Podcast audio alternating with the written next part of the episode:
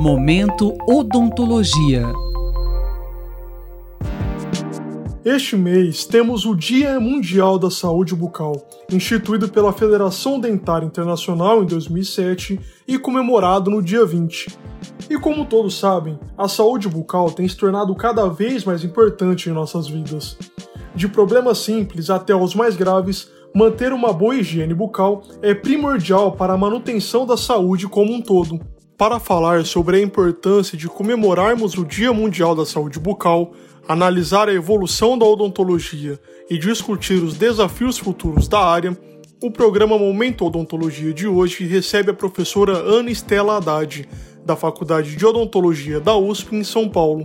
Professora, no Dia Mundial da Saúde Bucal, temos o que comemorar? Consta do relatório final da primeira Conferência Nacional de Saúde Bucal realizada durante a oitava Conferência Nacional de Saúde em 1986, mesma época, mesma conferência que eh, marca a criação do Sistema Único de Saúde, que a saúde bucal é parte integrante e inseparável da saúde geral do indivíduo e está diretamente relacionada às condições de alimentação, moradia, trabalho, renda, meio ambiente, como também ao acesso aos serviços de saúde e à informação, sendo responsabilidade e dever do Estado a sua manutenção. E o que temos a comemorar? Dados da PNAD, Pesquisa Nacional por Amostra de Domicílio, mostrava que em 1998 aproximadamente 19% da população brasileira nunca tinha ido ao dentista o que chegava a ser metade da população se considerada a população de mais baixa renda. Dez anos depois, em 2008, esse percentual caiu para 11%, com a inclusão de 22 milhões de brasileiros no acesso ao atendimento odontológico. Podemos dizer que os cuidados com a saúde bucal avançaram nos últimos anos? A Política Nacional de Saúde Bucal, implementada a partir de 2004, envolveu a ampliação do acesso às ações e serviços de saúde bucal na atenção básica, com a inclusão das equipes de saúde bucal na estratégia de saúde da família, a criação dos Centros de Especialidade Odontológica, os CELS, respondendo pela atenção secundária especializada, e partiu-se então de aproximadamente 2 mil equipes de saúde bucal. Em 2002, chegando-se a aproximadamente 24 mil equipes de saúde bucal e 1.120 centros de especialidade odontológica em todo o país, até 2018. Sem dúvida, a ampliação do acesso impactou positivamente os indicadores de saúde bucal. Foi muito importante também a criação dos laboratórios regionais de prótese dentária e o apoio às ações preventivas, como por exemplo a fluoretação das águas de abastecimento, que entre 2005 e 2008 é, representou uh, um alcance de mais de 7 milhões de pessoas em 11 estados, com a implementação de 711 novos sistemas de floretação. Um dos resultados, comparando o levantamento epidemiológico nacional realizado em 2003 com o SB Brasil de 2010, é que o Brasil entrou para o rol dos países com baixo índice de cárie. Segundo o Conselho Federal de Odontologia, o CFO, o Brasil é o país com o maior número de dentistas no mundo. Temos também os cursos de odontologia entre os melhores do mundo, o que torna a odontologia brasileira tão reconhecida. A odontologia brasileira é mundialmente reconhecida. O Brasil alcançou, como média geral das diversas áreas do conhecimento, a 13ª colocação em produção científica mundial, enquanto que a da odontologia chegou ao segundo lugar. É grande destaque. Com mais de 544 cursos, o Brasil possui a menor proporção de população por curso comparado com países como a China, a Índia e os Estados Unidos.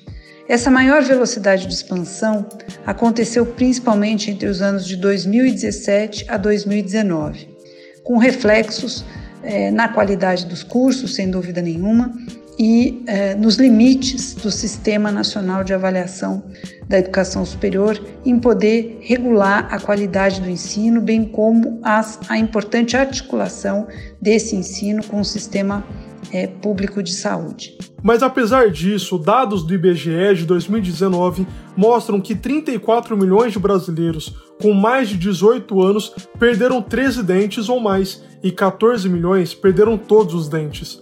Na mesma pesquisa, o IBGE apontou que menos da metade dos brasileiros consultou um dentista nos últimos 12 meses anteriores à pesquisa. O que ainda é necessário para o Brasil ter uma população com acesso à assistência à saúde bucal? A oportunidade de fazer com que todo esse conhecimento e evidências científicas de qualidade já produzidas no Brasil possa se reverter em impacto positivo e relevância social está justamente na adoção do modelo de atenção à saúde do Sistema Único de Saúde e na inclusão da saúde bucal nesse modelo, como foi implementado pela Política Nacional de Saúde Bucal. A abordagem populacional, o fortalecimento das ações de saúde bucal na atenção básica, o acesso à atenção especializada por meio dos centros de especialidades odontológicas, a atuação a partir da demanda epidemiológica programada, a compreensão e atuação sobre os determinantes sociais e fatores de riscos comum entre as principais doenças bucais e as doenças crônicas não transmissíveis, por exemplo, é o que poderá nos conduzir à melhoria dos indicadores de saúde bucal da população brasileira, ampliando o acesso para todos a, a, uma forma integrada e sistêmica de ações, desde a promoção da saúde, a prevenção, até o tratamento e a reabilitação quando necessário. As políticas de prevenção à cárie são suficientes para mudar esse cenário no Brasil? Já que o índice médio de cárie em crianças de até 12 anos vem caindo nos últimos anos? Já se tem suficientes evidências para que possamos agir tanto a nível individual como coletivo e das políticas públicas para que cada criança que nasça cresça livre de cárie. Evidências robustas de trabalhos comprovam que o açúcar de adição representa um fator de risco comum, tanto para a cárie como para doenças crônicas não transmissíveis, que estão entre as principais causas de mortalidade na fase adulta. Um estudo publicado em 2014, entre outros, demonstrou a associação entre a presença de doença periodontal em gestantes e adolescentes e consumo aumentado de açúcares de adição. Esses achados têm levado a uma teoria de integração na compreensão entre a cárie e a doença periodontal no rol das doenças crônicas não transmissíveis. Pessoas que têm asma, por exemplo, apresentam o dobro de risco de apresentarem cárie e doença periodontal. O dentista assume, assim, um papel protagonista por ser o primeiro profissional a identificar sinais relacionados e fatores de risco ao futuro aparecer, possível aparecimento de doenças crônicas não transmissíveis, e isso acontece pode acontecer décadas antes do seu aparecimento, podendo assim atuar preventivamente sobre esse fator de risco comum, como é o caso do consumo excessivo de açúcares de adição. Na sua opinião, qual o futuro da assistência à saúde bucal no Brasil? Um exemplo que ilustra a importância de um olhar sistêmico para a saúde, que inclua também a saúde bucal, diz respeito a, ao câncer bucal. Segundo dados do INCA, aproximadamente 15 mil novos casos eh, de câncer bucal no Brasil ao ano têm resultado em 50% de casos que vão a óbito por falta do diagnóstico precoce.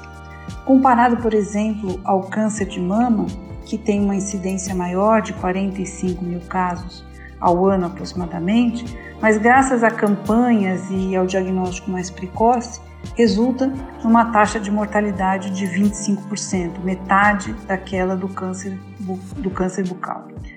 Dessa forma, podemos dizer que o futuro da saúde bucal deve cada vez mais ser compreender e considerar, desde a formação, a saúde bucal como parte da atenção integral à saúde da população, sendo planejada e implementada como parte de uma política nacional de saúde, de saúde pública e integrada ao nosso sistema público de saúde, ao SUS.